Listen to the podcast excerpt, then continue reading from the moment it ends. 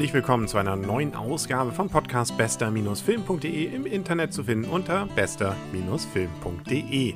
Diesmal war ich mal wieder allein im Kino und das lag unter anderem auch daran, dass der Film nicht so war, dass man da richtig jemand mitbekommen konnte, der sich das anschauen wollte. Es geht um nichts Geringeres als den Film U900 mit Atze Schröder. Allein das ist eigentlich fast schon ein Grund zu sagen, nee, das will man vielleicht nicht sehen. Wenn man dann auch noch liest, dass Yvonne Katterfeld mitmacht, dann überlegt man sich es, glaube ich, dreimal. Und so hat es auch mein gesamter Freundeskreis gemacht.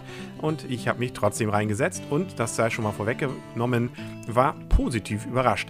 Ist jetzt nicht der Oberhammer, sicherlich, aber ein Film, den man eigentlich ganz gut gucken kann und der zum Glück nicht all diese Stereotypen Witzechen macht, die man sonst so von deutschen modernen Komödien und auch älteren Komödien so kennt. Mein abschreckendes Beispiel, das ich immer wieder gerne heraushole, war Männer allein im Wald, beziehungsweise der zweite Teil davon, der mir regelrecht peinlich war, als ich ihn gesehen habe. Viele Personen scheint der Film allerdings nicht zu akquirieren. Ich war zwar am Nachmittag im Kino, aber mit mir waren gerade noch drei Leute mit drin und die waren definitiv unter 12. 12.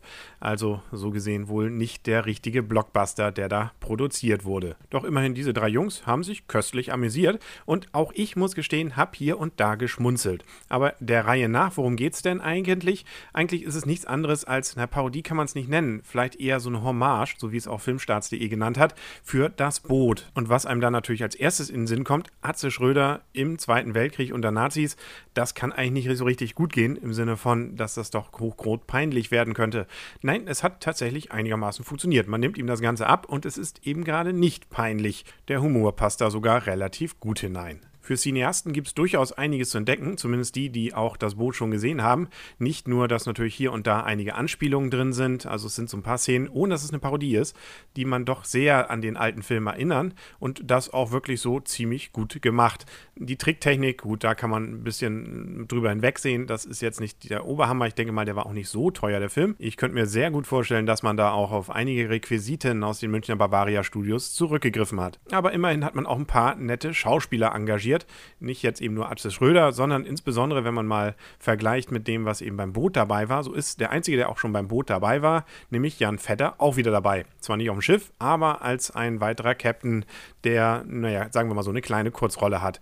Daneben gab es dann auch den Sohn von Martin Semmelrogge, der dabei ist, nämlich Dustin Semmelrogge, wo ich erst dachte, oh Mensch, das ist ja einer, der kriegt den Semmelrogge ja richtig gut parodiert. Naja, es war gar nicht so schwierig, er war ja der Sohn. Und Ralf Richter hat auch seinen Sohn geschickt, nämlich Maxwell Richter. Was den Film durchaus auch kennzeichnet, ist, dass er tatsächlich eine Art Story hat. Es geht nämlich hier um, ja, Atze Schröder spielt sich mal wieder mehr oder weniger selber, also jemanden, der von Selbstüberzeugung nur so strotzt und das bringt ihn unter anderem, weil er nämlich mit der Frau eines Generals schläft, in Probleme. Und die einzige Chance, die er dann sieht, ist, sich als falscher Captain auf einem U-Boot auszugeben und mit diesem U-Boot dann auszulaufen.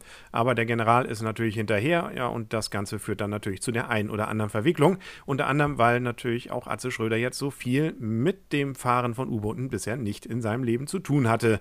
Und das nimmt man ihm definitiv ab.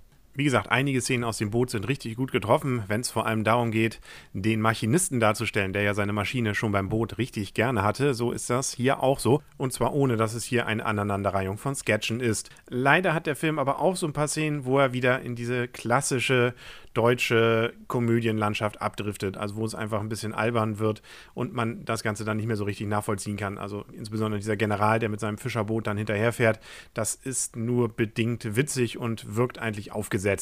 Das hat man ja schon früher bei den tollen Tanten oder was weiß ich da, was ist so die Pauker-Filme und ähnliches gehabt. Also ohne, dass man das auch nur ansatzweise damit vergleichen kann. Also U900 ist definitiv um einiges besser, aber leider eben hier und da kommt dieser deutsche Comedy-Mief von früher dann leider doch wieder durch. Ich habe mich auf jeden Fall ordentlich unterhalten bei dem Film. Ist jetzt nicht der Oberhammer, aber kann man gut geguckt haben. Also weit besser als das, was man vielleicht auf den ersten Blick erwarten würde. Aber ich befürchte, dass der Film keine lange Zeit im Kino beschieden haben wird. Also so gesehen müsste man sich schon beeilen, ihn dort noch zu sehen. Ansonsten wird es ja wahrscheinlich spätestens in einem halben Jahr die DVD dann geben und dann in einem Jahr im Fernsehen laufen, der Film. Was mich als Kieler natürlich gefreut hat, war, dass an einer Stelle mal Laboe, was ein Art Vorort von Kiel ist, genannt wurde, und Eckernförde, was ein Nachbarort von Kiel ist.